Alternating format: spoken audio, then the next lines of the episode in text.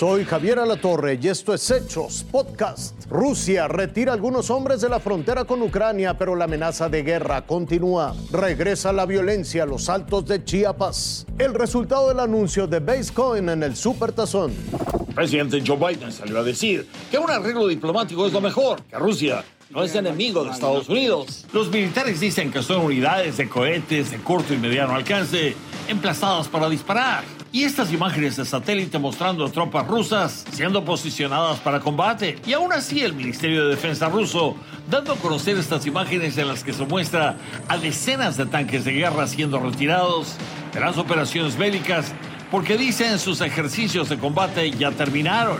El ejército ruso dio a conocer estas imágenes que muestran a decenas de tanques siendo retirados y al presidente Vladimir Putin diciéndole al canciller alemán Olaf Scholz que está listo para negociar con la OTAN y Estados Unidos. Entonces, ¿cómo entender que Rusia siga operando sus disparadores de cohetes ofensivos a posiciones de ataque? El presidente Joe Biden tenía que decirle al pueblo ruso que no está en contra de Rusia y que tampoco tiene cañones ni misiles apuntados hacia Rusia.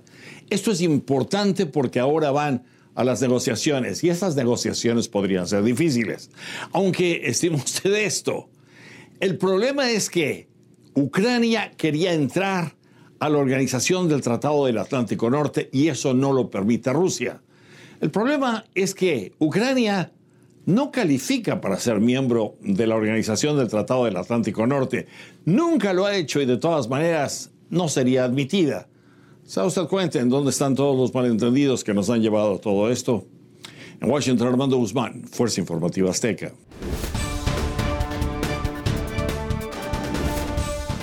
En México se registró un nuevo episodio de violencia. De nuevo las balaceras, los tiroteos en los altos de Chiapas. Seguidores de dos candidatos, sí, la política desatando de nueva cuenta la violencia. Y en este caso, dos candidatos que se disputan la presidencia municipal de Oxuc tuvieron un enfrentamiento armado, quemaron eh, viviendas, quemaron casas, vehículos, se dispararon por horas.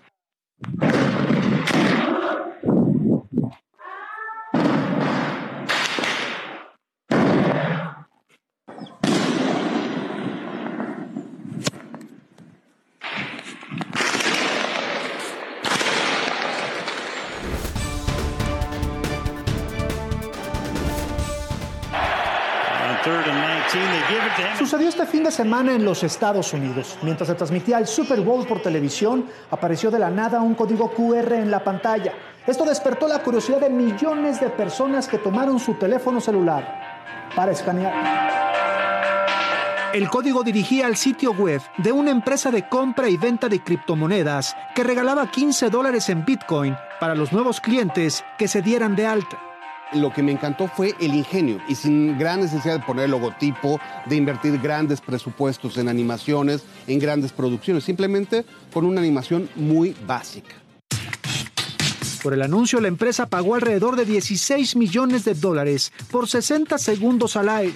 Y fue tal la cantidad de usuarios que ingresaron al mismo tiempo que la página colapsó, lo que para muchos fue definido como un fracaso por su falta de previsión.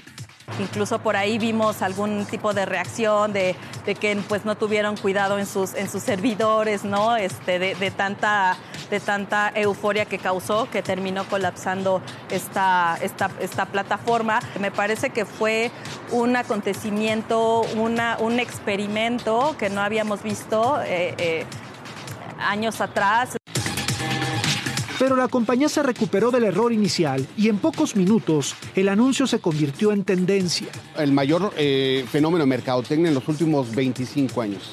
Simplemente un poquito de ingenio, sentido común, puedes hacer que tu marca sea accesible para todos. A pesar de que la aplicación se cayó por un tiempo, la empresa logró captar a millones de clientes potenciales y se convirtió en la segunda plataforma más descargada de la Unión Americana. Roberto Domínguez, Fuerza Informativa Azteca. Esto fue Hechos Podcast.